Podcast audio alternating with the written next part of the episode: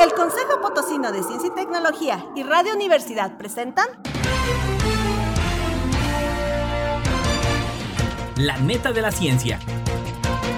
Espacio informativo sobre todo lo acontecido en ciencia, tecnología e innovación. En San Luis, México y el mundo.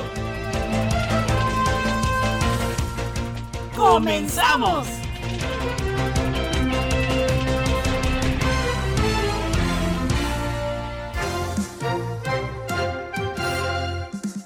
Hola, hola, muy buenos días, bienvenidos a la neta de la ciencia y bueno, pues mucha gente todavía de vacaciones, saludándoles, que estén disfrutando, aquellos que pues hayan salido de viaje y bueno, pues también aquellos que estén aquí en San Luis Potosí disfrutando también de las vacaciones y a los que estén, a los que estamos trabajando, bueno, pues echarle muchas ganas, que la vida nada más es una y buenos días Amanda, ¿cómo estás? Hola, ¿qué tal? Buenos días. Y bueno, pues saludo a Lalo Carrillo los controles, bienvenidos a la neta de la ciencia y recuerden seguir la transmisión a través del Twitter, Instagram YouTube en arroba coposit y en el Consejo Potosino de Ciencia y Tecnología. Síganos a través de nuestro canal de YouTube ahí también, la neta de la ciencia. Y bueno, pues también a través de Spotify, como siempre, en el 88.5 de FM, 1190 de AM y en el 91.9 saludamos al Altiplano Potosino. Y bueno, la trivia de hoy, que de creo que me encantó, dice, ¿por qué se nos pega una canción? Amanda, ¿a ti se te ha pegado una canción aunque sea que no te guste? Claro que sí, cómo no, y lo cantamos todo el día. Despertamos con una canción la traemos todo el día hasta que escuchamos otra. Hasta que escuchamos otra. O lo, lo mejor es cuando se nos pega una rola que nos gusta. Pero feo cuando traemos una canción que quizá no es de nuestro de, nuestra selección musical y, de repente la traemos. la sabemos. Sí, no, no, horrible, horrible. Digo, las de Selena, no sé por qué luego se me pegan y la verdad no soy aficionado a Selena. O por ejemplo, ¿te acuerdas las bueno, las adaptaciones de las canciones de, de los comerciales de Chalita? Ah, claro, inolvidable. si había alguien que hacía unos remakes increíbles en los años 80, 90, que seguro alguien que nos escucha le, tocaron. Bueno, hacían rola que salía de moda, rola que adaptaban para Chalita. Mis respetos para aquellos que hacían ese marketing. Y bueno, pues vámonos con los titulares. Titulares. Gobierno y academia se unen para combatir plagas en la zona media. Congreso del Estado será evaluado por académicos universitarios. Mercurio y Windsor invertirá 500 millones de pesos. Retorna pieza arqueológica la Venus de Tamtok a Tamuín. En las cinco netas estaremos hablando de las cinco mujeres más influyentes de la tecnología en la tecnología en el mundo. Todo lo que debes saber sobre la saliva. Negativas consecuencias físicas y emocionales por la explosión a pantallas en la niñez. Prevén una enorme epidemia de resistencia a los antimicrobianos. ¿Qué efectos tiene la lectura en el cerebro? Los pájaros están adelantando la puesta de huevos debido al cambio climático. Físicos crean un gas de luz extremadamente comprimible. Piel de mariposa. Ya hay cura para cicatrizar las heridas generadas por la enfermedad. Orangutanes adaptan su voz al igual que los humanos. Puede significar el origen del lenguaje. Noticias locales. Y bueno, pues entrando a las netas locales, te desde plano informativo. La Secretaría de Desarrollo Agropecuario y Recursos Hidráulicos, la CEDARCH, estableció una mesa de trabajo para arrancar en conjunto con diversas instancias de gobierno, academias y de investigación las acciones de mitigación de la enfermedad del Bing, digo espero haberlo dicho correctamente, que afecta la producción de cítricos en la zona media de San Luis Potosí. En el trabajo emprendido participa la Dirección General de Agricultura y Ganadería de la CEDARCH, el Comité Estatal de Sanidad Vegetal, la Junta Local de la Zona Media, el Ayuntamiento de Ciudad Fernández, así como el Instituto Nacional de Investigación Forestal Agrícola y Pecuaria, el INIFA, junto con la máxima casa de estudio, la Universidad Autónoma, el IPCID y el Tecnológico Superior de Río además de algunos productores. En conjunto, acordaron arrancar con la evaluación del impacto de la plaga, también conocida como dragón amarillo, en la zona citrícola y determinar el manejo idóneo para combatir la bacteria. Es así que, eh, para evitar daño a los ecosistemas, aplicarán faros agroecológicos como alternativa contra el uso indiscriminado de pesticida, como el glifosato, eh, que, se, eh, que con el paso del tiempo hace que el vector de HLB asiático de los cítricos logre mayor resistencia y provoque mayor daño a los cultivos de naranja. Los especialistas participantes propusieron la aplicación de tecnologías de vanguardia como el geoposicionamiento, análisis precisos de paquetes tecnológicos y apoyo técnico de las instituciones de investigación para controlar la plaga y reducir el daño ecológico en la región. Finalmente, la CEDARCH destacó que estas acciones iniciadas favorecerán al campo potosino en mediano plazo para que la producción se dé en mejores condiciones de salud y calidad, redundando en el fortalecimiento de la actividad económica para las familias productoras. Así las cosas. Y bueno, desde Código San Luis nos comparten que la Junta de Coordinación Política, conocida como Jucopo, Jucopo, hizo el planteamiento al rector de la Universidad Autónoma de San Luis Potosí para que a través de sus investigadores, catedráticos y alumnos lleven a cabo una evaluación del trabajo que realiza el Congreso del Estado para conocer la incidencia que tiene en la sociedad potosina. En el marco de la firma del convenio de colaboración institucional entre el Poder Legislativo y la máxima casa de estudios, la presidencia de la JUCOPO dio a conocer que se trabaja en el proyecto para hacer el planteamiento oficial a fin de que sean los expertos en distintos ramos los que hagan este trabajo tan importante. Se trata de una propuesta que tiene una intención cualitativa de retroalimentación, de conocer la incidencia que tienen en la sociedad las decisiones que se toman en el poder legislativo, toda vez lo que no se mide, toda vez que lo que no se mide es difícil de mejorar. Por eso es sumamente trascendente. Ay, hoy tenemos la lengua trabada.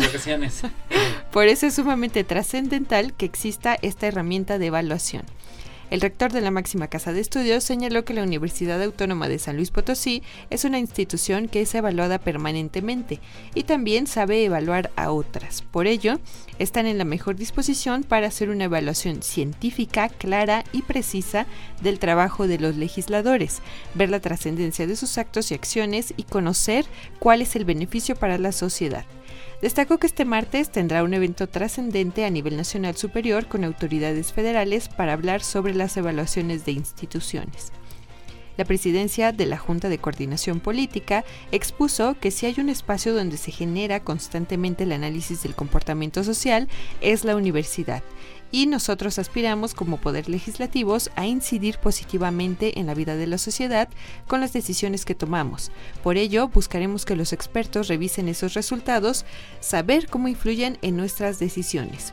Explicó también que aspiran a dejar de ser una legislatura de corrección ortográfica y gramatical, sino que con sus decisiones genere mejores condiciones de vida para los ciudadanos en un marco de evaluación cuantitativo y cualitativo para conocer cuál es el destino de las decisiones y cómo impactan en los ciudadanos de este Estado.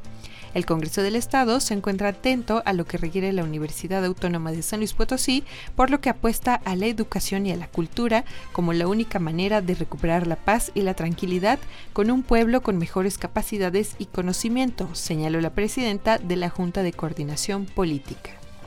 Y bueno, pues importante esta noticia, Amanda, porque finalmente creo que es un ejercicio que debe de ser de cajón, digo, más allá de ser noticia, creo que debe ser un ejercicio en que pues la gente finalmente los académicos pues también tengan esa intervención en el ejercicio legislativo y que de verdad se tomen las mejores decisiones en pro de nuestra sociedad. Y bueno, pues también en, en términos de buenas noticias también del sector de ciencia, tecnología e innovación, pues bueno, desde Pulso, Mercurio Windsor invertirá 500 millones de pesos y con una inversión inicial de 43 millones de pesos se colocó la primera piedra del centro logístico de la empresa Mercurio Windsor en el eje 122 de la zona industrial aquí en San Luis Potosí, que busca generar alrededor de 350 nuevos empleos y en 5 años establecer un clúster de producción automatizado de componentes y bicicletas, sumando en total 500 millones de pesos de inversión final.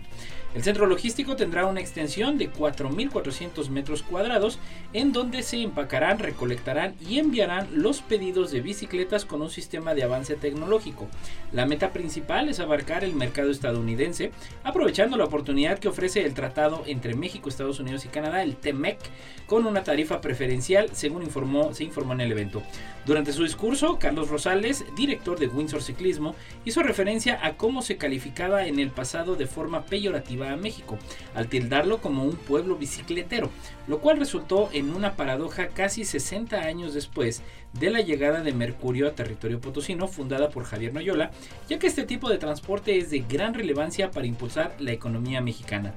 Agregó que con esta inversión aspiran a suplir la proveeduría en el ramo ciclista de Estados Unidos, que actualmente está dominada en 90% por productos provenientes de China.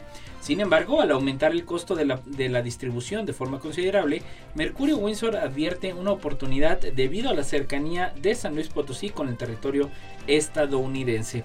Por su parte, Juan Carlos Valladares, titular de la Secretaría de Desarrollo Económico, informó que se encuentran impulsando la rehabilitación de vialidades e iluminación, así como el fortalecimiento de la seguridad pública para la zona industrial, ya que esas son algunas de las demandas más recurrentes. Y pues bueno, en otra neta para nuestro estado hay una buena noticia en el patrimonio arqueológico que nos comparte Nación MX y pues es que ahora la extraordinaria representación forma parte de los atractivos turísticos, es decir, la Venus de Tamtok de Semana Santa 2022 y podrá ser admirada por los turistas locales, nacionales e internacionales. Después de año y medio en que la Venus de Tamtok estuvo en exhibición en el Museo de Antropología e Historia de la Ciudad de México y en galerías del Museo Branly en París, Francia, este domingo regresó a la zona arqueológica en Tamuín. Así lo informó la secretaria de Turismo, quien presenció su develación. En el marco de la llegada del equinoccio de primavera la mañana de ayer, autoridades municipales, representantes del Instituto Nacional de Antropología e Historia y la titular de la Secretaría de Turismo mostraron el nuevo nicho construido especialmente para la pieza de extraordinaria belleza, que por su manufactura y acabado excepcional es única en toda Mesoamérica.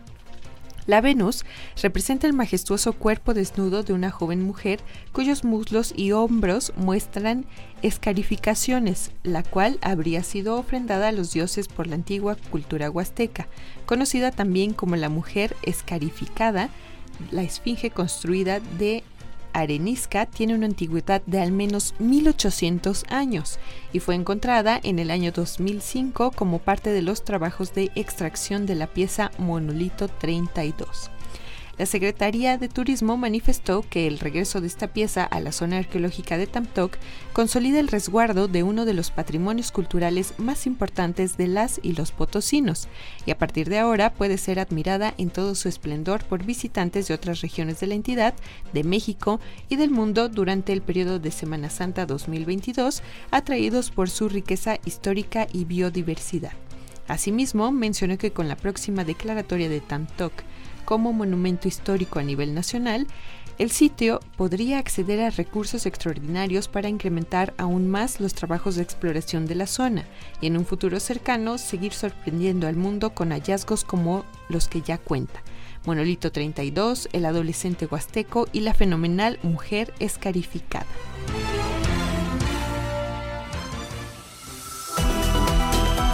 Las cinco netas. Interesante, Amanda. Y bueno, pues vamos a entrar precisamente a las cinco netas del día de hoy. Y bueno, usted sabe que hemos venido platicando pues, de los vehículos más rápidos. Este, platicamos, por ejemplo, el programa pasado de los cinco hombres más, más inteligentes, según esta parte del coeficiente intelectual. No quiere decir que sea una ley. Pero el día de hoy hablaremos precisamente de las cinco mujeres más influyentes del ámbito de la tecnología en el mundo. Así que vámonos con el conteo. 5. En la número 5, Margaret H. Hamilton. Científica computacional, matemática e ingeniera de sistemas, fue directora de la División de Ingeniería de Software del Laboratorio de Instrumentación del MIT. Como directora de la División de Ingeniería de Software del Laboratorio de Instrumentación, desarrolló con su equipo el software de navegación on-board para el programa espacial Apolo. 4. En la número 4, Carol Shaw ingeniera informática estadounidense conocida por ser la primera mujer diseñadora de videojuegos. Pionera del diseño de videojuegos, Carol Shaw no solo es considerada la primera mujer diseñadora de videojuegos profesional, sino que además es la creadora del legendario juego Trigger Trade para Atari 2600. Híjole, yo sí me acuerdo de ese, ya me acabo de sentir ruco. Ahora sí. 3. En la número 3, Evelyn Beresin, ingeniera informática conocida como la madre de los procesadores de texto. Esta, considerada como la creadora hace casi medio siglo del primer sistema informático para gestionar las reservas de avión para United Airlines y diseñó un ordenador para editar textos. En reconocimiento a su contribución a la industria de la computación, fue nombrada hace tres años miembro, miembro del Computer History Museum en, en Mountain View y fue elegida para el Women in Technology Hall of Fame, para el Salón de la Fama de, eh, de las mujeres en la tecnología. 2. La número 2, Shirley Ann Jackson, física estadounidense y primera doctora afroamericana por el MIT. En los laboratorios Bell de ATT realizó un centenar de investigaciones que abrieron la puerta para futuras invenciones tales como el teléfono de teclado, las células solares, los cables de fibra óptica y la tecnología para la identificación del diamante presidenta de la Comisión de Regulación Nuclear de los Estados Unidos, presidenta del Instituto Tecnológico Rensselaer y asesora en ciencia y tecnología de los presidentes Clinton y Obama. 1. Interesante y bueno, pues llegamos a la número uno, de acuerdo a este, a este ranking de las cinco mujeres más influyentes en la tecnología. Radio Joy Perelman matemática y doctora en ingeniería informática conocida como la madre del Internet. Inventó el Spanning Tree Protocol que transformó Ethernet de una tecnología limitada a unos pocos cientos de nodos confinados en un edificio a una tecnología que permitió crear grandes redes con cientos de miles de nodos dispersos a lo largo de una gran área. No es el único, no es su único mérito. A lo largo de su dilatada carrera ha registrado más de 100 patentes casi siempre relacionadas con la seguridad en Internet. Participó en la creación del lenguaje Logo y sobre todo puso en práctica sus condiciones pedagógicas en la enseñanza del mismo a niños a partir de 3 años. Algunos de sus trabajos incluyen un protocolo para borrar información que ha caducado. Actualmente trabaja en la empresa del EMC.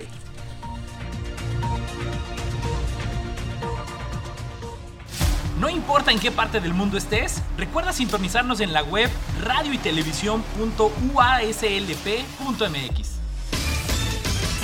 Noticias Nacionales.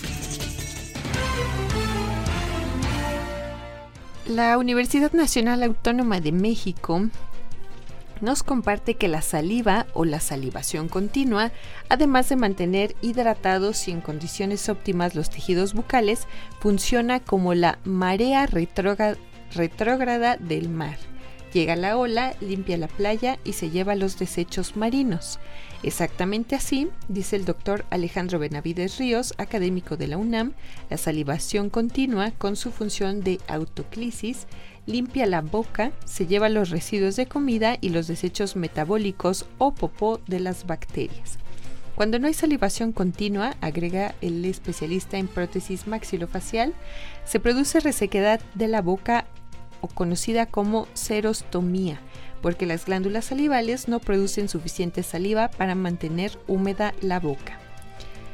Sobre la saliva y la etiología de la boca seca, el doctor Benavides Ríos, profesor de la Facultad de Odontología, brinda más detalles. Nos comenta que hay dos tipos de saliva. La cerosa, que es muy líquida y que se produce cuando se nos antoja algo, quien no hemos dicho se me hizo agua la boca. Y de inmediato salivamos. Contiene mucina, enzima que durante la masticación se mezcla con los alimentos y coadyuva su digestión desde la boca. La saliva mucosa es muy espesa. Las glándulas salivales la producen para la protección de las mucosas, sobre todo cuando se consumen alimentos un poco más ácidos como limón o salsas picantes que pueden ser muy agresivos. Los componentes de la saliva son principalmente agua, enzimas, entre ellas, entre la mucina, y sales minerales, que en cada persona son diferentes. Según la cantidad de su saliva, hay pacientes que pese a tener buena higiene bucal, en seis meses tienden a formar sarro o tártaro dental más rápido y otros muy poco. Al día se pueden producir hasta más de un litro de saliva, pero eso depende también de cada persona y de la cantidad de líquidos que consuma. Pero ¿por qué se saliva poco? Pacientes que salivan poco y padecen el trastorno de boca seca suelen presentar mal aliento porque los desechos metabólicos de las bacterias entran en estado de putrefacción, aunque el mal olor de la boca también puede ser de origen gástrico. La etiología de la serostomía es de origen multifactorial. Hay fármacos como los antiepilépticos que propician el trastorno de boca seca, así como traumas e infecciones que alteran la función de las glándulas salivales. Causa también de la boca seca son el tabaquismo, y esto por el calor que produce y los químicos que deposita en la boca, y el alcoholismo, ya que el alcohol deshidrata los tejidos. Enfermedades de origen glandular y endocrinológico también pueden afectar el flujo de saliva y el cáncer de glándulas salivales reduce la salivación. La diabetes, enfermedad con alta prevalencia en la población mexicana altera mucho el flujo de la saliva. Incluso los diabéticos, cuando no están controlados, producen un aliento cetónico, que entre los odontólogos se define como olor a manzana fermentada. Interesante y bueno, pues ahora nos seguimos eh, con la última de la segunda de las nacionales desde UNAM, negativas consecuencias físicas y emocionales por la exposición a las pantallas en la niñez. Eh, ojo con esto, pues estamos en periodo vacacional, hay que tener cuidado precisamente con este tema porque pues si ya eh, durante la pandemia eh, muchos niños y jóvenes se habían quedado pues de alguna manera estancados en la parte de las pantallas y los celulares, pues ahora que regresamos a vacaciones muy probablemente muchos pues va de nuez otra vez a estar viendo casi todo el día en la pantalla. Papá, mamá, pues tengan mucho cuidado con eso. Y bueno, celulares, tabletas, computadoras y televisores son parte de la vida cotidiana alrededor del mundo. La pandemia solo ha incrementado su uso, sobre todo en relación con nuestras interacciones sociales. Sin embargo, el uso prolongado de pantallas y dispositivos podría tener efectos perjudiciales en los más jóvenes. De acuerdo con INEGI, en México hay 4.05 millones de viviendas que cuentan con una consola de juego, 30.8 millones tienen acceso a celulares y 18.3 millones utilizan una conexión a Internet. Por ello, es importante monitorear su uso y detectar a tiempo una posible adicción. Es un tema tan reciente que el Manual Diagnóstico y Estadístico de Enfermedades Mentales hasta el momento solo se considera al juego patológico y al trastorno de juego por Internet como trastornos diferentes al consumo de sustancias o comportamientos adictivos. Comenta Mariana Viruega, especialista en el tema. Sobre el trastorno de juego por Internet, solo se, se establecieron los criterios que requieren de mayor evaluación. Sin embargo, la clasificación internacional de enfermedades sí incluye el trastorno por uso de videojuegos, que es un comportamiento adictivo. Son las únicas conductas que se han considerado como un trastorno de corte adictivo. Normalmente los investigadores y médicos consideran que la cantidad de tiempo en una actividad como el uso de pantallas o dispositivos digitales, es de suma importancia para distinguir lo que es normal de lo que no es saludable. Pero lo más importante, sobre todo en niños y adolescentes, es evaluar los hitos de desarrollo qué criterios se alcanzan según la etapa de desarrollo en la que se encuentran. Así se observa si hay síntomas de trastorno específico para evitar patologizar cualquier conducta. Debemos hacer una distinción en excesos conductuales en menores que pueden estar relacionados con factores como prácticas de crianza inadecuadas o modelos de comportamiento de duración excesiva. Por ejemplo, los padres o madres que pasan un gran número de horas realizando una actividad como el uso de celular o asistir a un gimnasio como una forma de escape de su contexto, subrayó la psicóloga. Viruega llamó a los padres a conocer a fondo a sus hijos, ya que esto permite detectar cualquier anomalía del desarrollo o conducta para poder abordarla y prevenir situaciones más graves en el futuro. Y bueno, pues ahora sí que estamos llegando eh, casi a la mitad. Ahorita vamos con una rolita. Y recuerde la trivia del día de hoy. Participe a través del chat de el Facebook y el YouTube de esta transmisión, ya lo sabe, la neta de la ciencia a través de Spotify y también el 88.5 de FM. Un saludo a todo el altiplano potosino y bueno, la trivia del día de hoy, ¿por qué se nos pega una canción? Vamos, regresamos en un momento.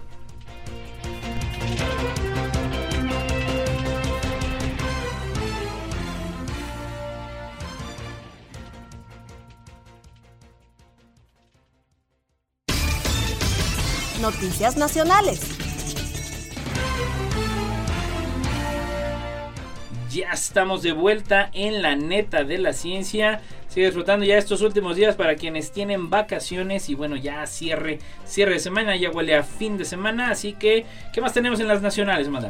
Pues nuestra siguiente neta se relaciona con un tema que frecuentemente escuchamos, el problema y las consecuencias de la automedicación. La Universidad Nacional Autónoma de México indica que el aumento de la automedicación durante la pandemia de COVID-19 ha favorecido la resistencia de los microbios a los antibióticos y en consecuencia puede propiciar un gran riesgo a nivel global, como si viviéramos en la Edad Media.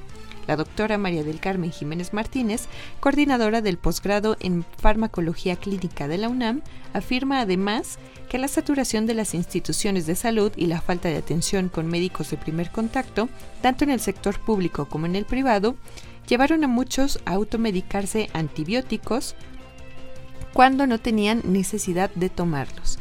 También contribuyeron al uso discriminado de antibióticos las farmacias que fueron un poco más laxas en su venta y algunos médicos que al no estar actualizados y tratar de solucionar un problema del paciente, los prescriben sin una clara identificación para COVID-19.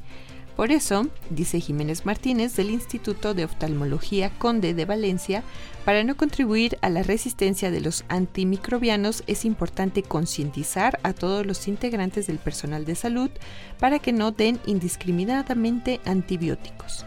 La automedicación, explica la profesora de la Facultad de Medicina, no solo oculta síntomas que pueden generar mayores complicaciones, sino que la combinación y las dosis inadecuadas de medicamentos pueden causar intoxicaciones y daño orgánico agudo o permanente. Peor aún fue utilizar antibióticos para combatir la COVID-19, enfermedad viral para lo cual no es efectivo el tratamiento con tales fármacos. Esto pues tuvo una repercusión global porque al no estar indicados contra el SARS-CoV-2 han contribuido a una mayor resistencia a los antimicrobianos. Su, uso indiscriminado favorece la selección de bacterias, es decir, aquellas que tienen la capacidad de no inactivarse con el antibiótico ahora sobreviven y sus hijas, es decir, la proliferación bacteriana, transmiten esa resistencia a otras bacterias.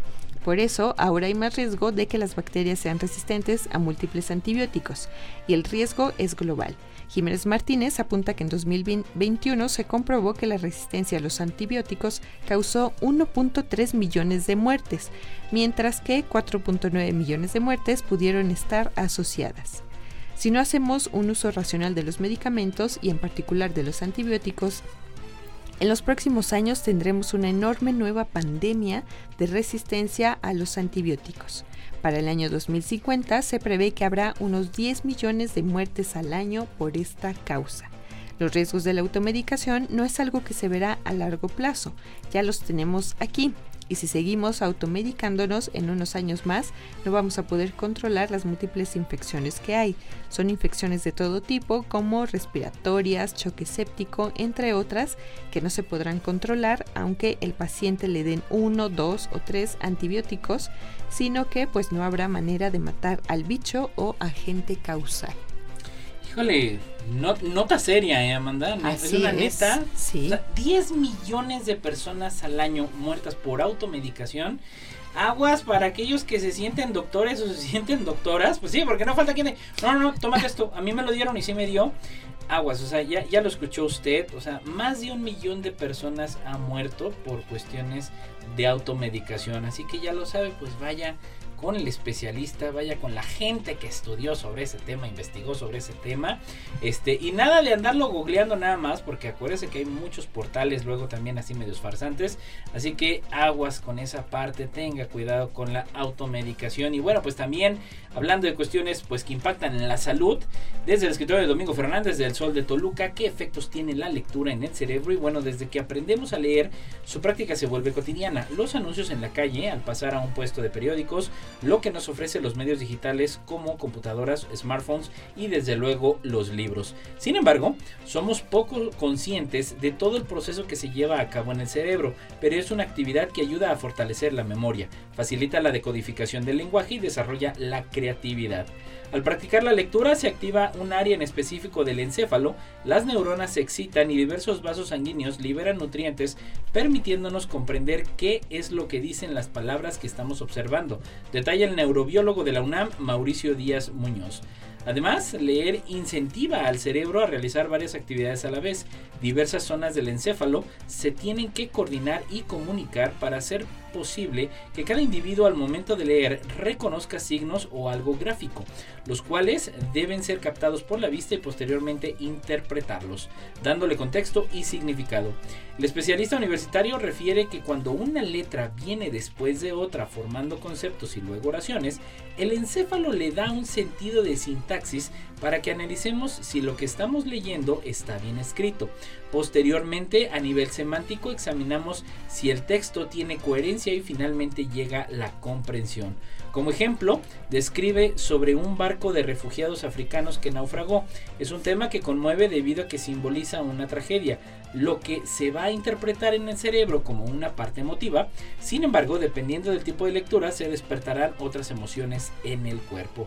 Finalmente, leer también ayuda al cerebro a desarrollar habilidades imaginativas y de concentración al visualizar paisajes, personas, épocas y situaciones, logrando así que el encéfalo se estimule con mayor frecuencia y la creatividad aumente. Así que ya sabe, eche a caminar al encéfalo, señor, señora, pónganse a leer un rato, apáguenle un poquito al Netflix, al TikTok y aprender el encéfalo.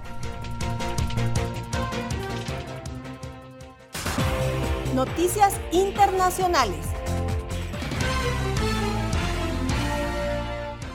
Y pues bueno, en las netas internacionales tenemos otra noticia que se relaciona con el cambio climático, que aparece, dirían, el pan nuestro de cada día. Así es.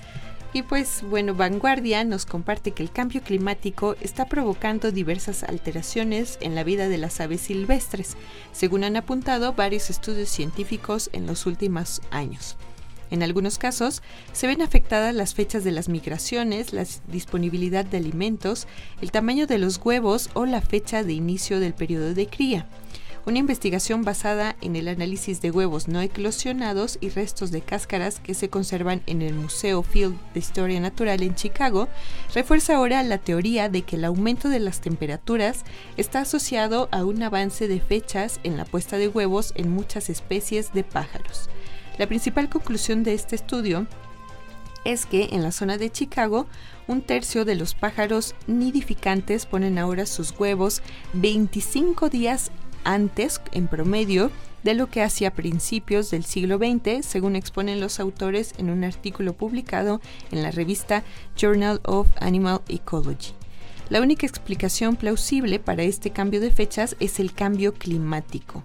Y es que propone el equipo que encabeza el investigador John Bates el aumento de la temperatura media a finales de invierno y principios de primavera provocaría la modificación del ciclo de cría, sugiere este nuevo estudio. Las colecciones de huevos son una herramienta fascinante para que aprendamos sobre la ecología de las aves a lo largo del tiempo, expone con mucha razón John Bates, experto en aves en el Museo Field. Me encanta el hecho de que este documento combine estos dos conjuntos de datos más antiguos y modernos para observar estas tendencias durante aproximadamente 120 años y ayudar a responder preguntas realmente críticas sobre cómo el cambio climático está afectando a las aves, así indicó Bates. El actor principal de este nuevo estudio se interesó en el estudio de las colecciones de huevos del museo cuando participaba en la edición de un libro sobre este tema en particular. Una vez que conoció esta colección de huevos, se puso a pensar en lo valiosos que son los datos de esa colección y cómo esos datos pueden ser comparados a lo largo del tiempo recuerda John Bates en una nota difundida por el propio museo. La colección de huevos de este museo ocupa una pequeña habitación repleta de estanterías con centenares de muestras, la mayoría de los cuales fueron recogidas hace un siglo. Interesantísimo, de verdad es que bueno, estas notas han estado, estas netas de hoy, pero buenas de verdad. Y bueno, pues también te platico, Amanda, en las netas internacionales desde Crónica, que físicos crean un gas de luz extremadamente comprimible. Y bueno, investigadores de la Universidad de Bonn han creado un gas de partículas de luz que se puede que puede comprimirse extremadamente, abriendo vías a nuevos tipos de sensores que pueden medir fuerzas diminutas. Si tapa la salida de una bomba de aire con el dedo, aún puede empujar el pistón hacia abajo. La razón, los gases son bastante fáciles de comprimir a diferencia de los líquidos. Por ejemplo, si la bomba contuviera agua en lugar de aire, sería esencialmente imposible mover el pistón, incluso con el mayor esfuerzo. Los gases suelen consistir en átomos o moléculas que giran más o menos rápido por el espacio. Es bastante similar con la luz. Sus componentes básicos más pequeños son los fotones, que en cierto modo se comportan como partículas, y estos fotones también pueden tratarse como un gas. Sin embargo, uno que se comporta de manera algo inusual puede comprimirlo bajo ciertas condiciones casi sin esfuerzo. Al menos eso es lo que predice la teoría. Investigadores del Instituto de Física Aplicada de la Universidad de Bonn ahora han demostrado este, este mismo efecto en experimentos por primera vez y publican resultados en Science. Para hacer esto, almacenamos partículas de luz en una pequeña caja hecha de espejos, explica en un comunicado el doctor Julian Schmidt de la IAP, quien es investigador principal en el grupo del profesor Dr. Martin Weitz. Cuantos más fotones pusimos allí, más denso se volvió el gas fotónico. La regla suele ser Cuanto más denso es un gas, más difícil es comprimirlo.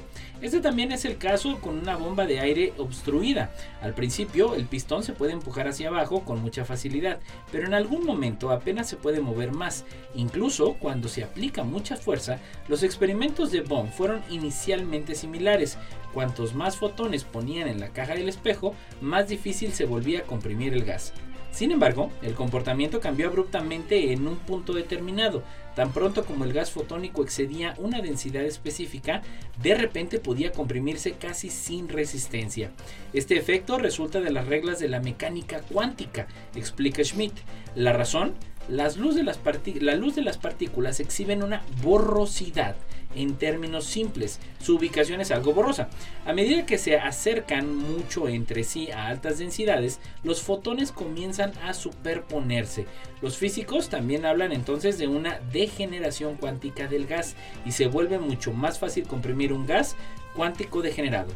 Finalmente, si la suposición es lo suficientemente fuerte, las partículas de luz se fusionan para formar una especie de superfotón, un condensado de Bose-Einstein, y en términos muy simplificados, este proceso puede compararse con la congelación del agua en un estado líquido. Interesante esta nota que bueno, va de la mano eh, en términos de, perdón, de moléculas de agua condensadas y luego en el punto de congelación se forman los primeros cristales de hielo que eventualmente se funcionan en una capa de hielo extendida y altamente ordenada.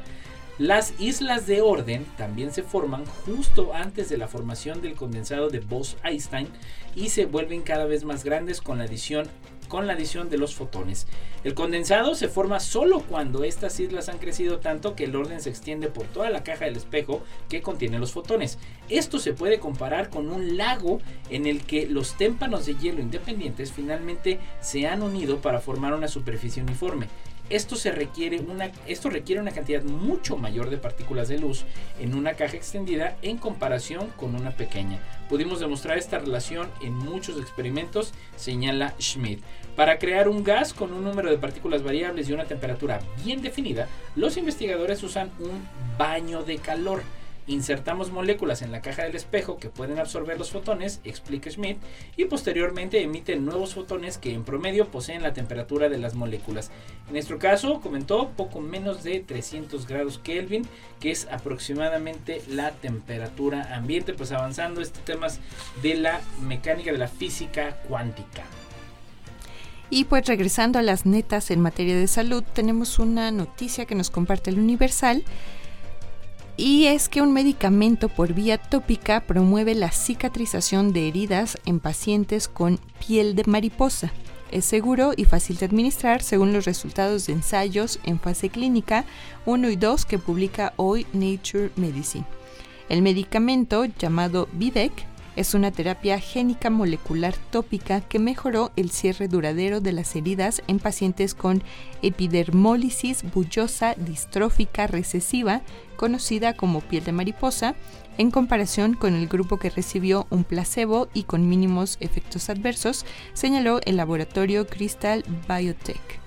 La piel de mariposa es una enfermedad genética poco frecuente e incurable que afecta a la piel y los tejidos de las mucosas, los cuales se vuelven extremadamente frágiles, por lo que los pacientes sufren heridas abiertas, lo que provoca infecciones cutáneas, fibrosis y en última instancia una forma agresiva de carcinoma.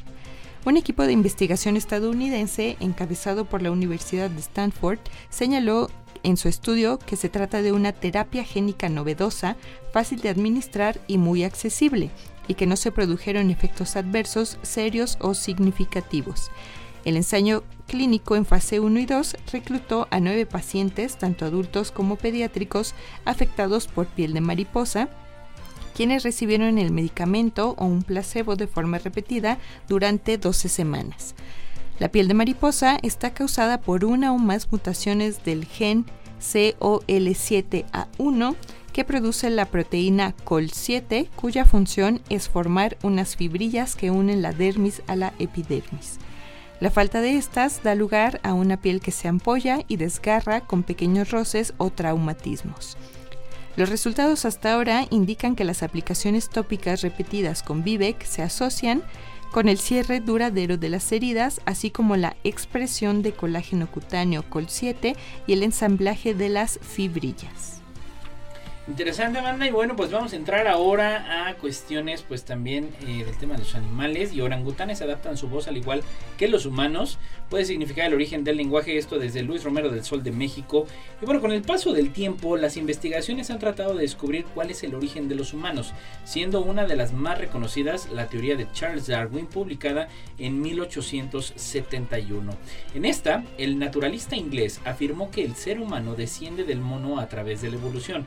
Sin embargo, esta ha sido centro de debates y críticas. Sin embargo, muchos investigadores han continuado con los estudios a las distintas especies del primate y en esta ocasión, una investigación de la Universidad de Warwick en Inglaterra ha demostrado que los orangutanes salvajes no tienen un lenguaje fijo y este puede cambiar dependiendo del entorno social. De acuerdo con el artículo, la interacción social se encarga de, de, moldear y transformar el vocabulario de los primates, algo que ocurre de manera similar con los humanos, por lo que este hallazgo puede demostrar qué tanto los primates cuentan con personalidades vocales, además de explicar un poco el desarrollo del lenguaje en nuestros ancestros evolutivos. Para realizar el estudio, el investigador Adriano R. Lameira del Departamento de Psicología de Warwick, junto con su equipo, grabaron a 70 simios de seis poblaciones diferentes repartidos entre los pantanos y las selvas de Borneo y Sumatra, en el sudeste asiático. Dentro de las poblaciones de orangutanes se encontraron diferencias en la densidad de población, desde grupos que socializaban intensamente hasta los más dispersos. Las investigaciones señalaron que dentro de las poblaciones con alta densidad, los orangutanes empleaban gran variedad de llamadas originales con variantes sonoras, mientras que los ejemplares de las poblaciones más dispersas y con menor densidad se decantaron por una comunicación más establecida y convencional.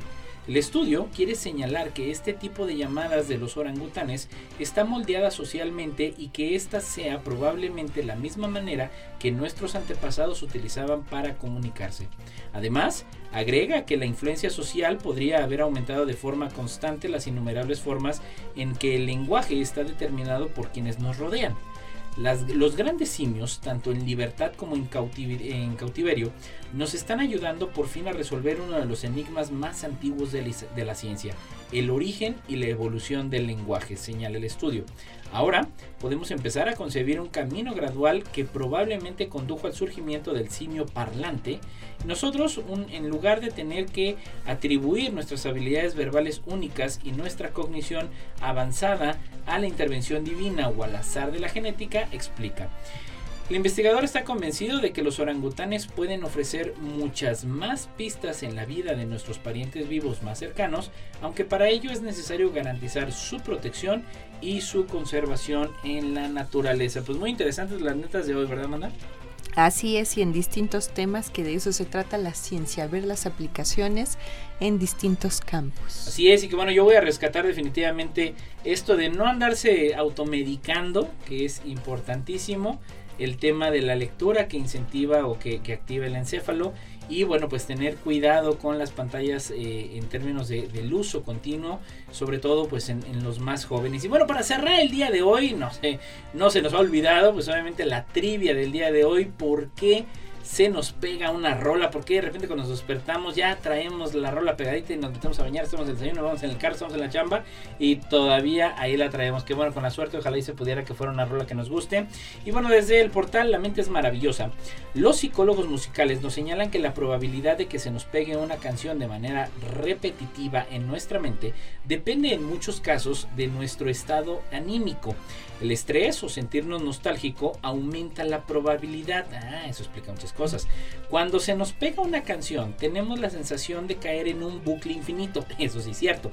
No se va, no se apaga, surge una y otra vez como un eco insistente que nos atrapa con su melodía, letra y ritmo. A veces su presencia puede resultar agradable, pero la cosa se vuelve frustrante cuando esa canción de moda que tampoco nos gusta, un villancico, ah, como no, o una música que hemos oído eh, en el centro comercial. Sabemos que el cerebro tiene sus misterios, pero eh, eh, pues hay que admitirlo, en ocasiones esos enigmas resultan inquietantes y más cuando experimentamos fenómenos que escapan a nuestro control. Se sabe, por ejemplo, que el 98% de las personas hemos experimentado alguna vez esta sensación. No obstante, tal y como nos indican estudios como el llevado a cabo en la Universidad de British Columbia en Canadá, en un 15% de los casos puede resultar especialmente intrusivo y molesto. En estas últimas situaciones entramos ya en el campo de los trastornos obsesivos compulsivos, ahí donde la música puede actuar como algo tremendamente disruptivo para la persona que lo sufre. No obstante, para el resto nunca llega a ser algo invalidante. Casi siempre se convierte en ese hecho anecdótico que compartimos en conversaciones con la típica frase de ¿sabes que no me puedo quitar esta canción de la cabeza? Earworms ese es el término, ahora sí que la traducción gusanos del oído, ese es el término que usan los psicólogos para definir este fenómeno. Los, gusanos musicales dan forma a estas melodías pegadizas que se adhieren a nuestro cerebro y de las que no podemos desprendernos. Así que hay quien suele decir que estos fenómenos son especialmente comunes con artistas como Lady Gaga, Queen, ABBA, Beyoncé, Adele y Coldplay entre otros. Ahora, si experimentamos los gusanos musicales con estos músicos y cantantes es porque la exposición a sus canciones es más elevada, porque en realidad se nos puede pegar cualquier canción cualquier melodía y estribillo sin importar quién la cante. Incluso es posible que suframos este fenómeno sin necesidad de escuchar una música concreta. En ocasiones basta con que algo nos haga recordar una determinada canción para que ésta se instale de pronto en nuestra mente y veamos eh, a continuación, bueno, pues lo que dicen obviamente los expertos en este tema y precisamente, fíjate, mándame, a mí me acaba de suceder no hace mucho tiempo. Eh, mi hija se me acerca, mi niña de 6 años, y dice, oye papá, ponme esta canción de rancho, ¿no? Y dije, ¿cuál canción de rancho, no? De verdad te pierdes. Y, ella como que de alguna manera, ¿no? Traía la canción ahí pegada. Dice, sí, esta de rancho, para bailarla. Y pues obviamente batallé y llegó un punto en que la niña se acuerda de la canción y dice, sí, ponme la chona. Entonces, le pongo la chona y obviamente pues se puso a bailar, ¿no? Y digo, soy sincero, digo, no que sea una mala canción, es una canción muy famosa, muy conocida en nuestro argot musical, pero más bien ahí, pues, eh, uno de los tíos, ¿no? Es tremendamente aficionado y pues le encanta la banda del mexicano, los tucanes de Tijuana, y pues efectivamente la niña se de violetas. La chona. Entonces, pues bueno, así las cosas con los gusanos musicales es cuanto el día de hoy que tenemos en la neta de la ciencia, ya lo sabe, como siempre, en el 88.5 de FM en aquí en San Luis Potosí, zona metropolitana, 1190 de AM, en el 91.9 de FM en Matehuala, la neta de la ciencia en Spotify y como siempre ya lo sabe, en las redes sociales, arroba Coposit y a través del Consejo Potosino de Ciencia y Tecnología en en el YouTube y en Facebook. Como siempre, Amanda, un gusto compartir contigo las netas de la ciencia. Igualmente, y nos vemos en la próxima. Nos, escuchamos. Nos escuchamos en la próxima. Gracias a Lalo Carrillo, como siempre. Y bueno, lo que hacemos a tiempo, nos despedimos con esta rola de 24K Gold con Mood en compañía con Ian Dior. Nos vemos.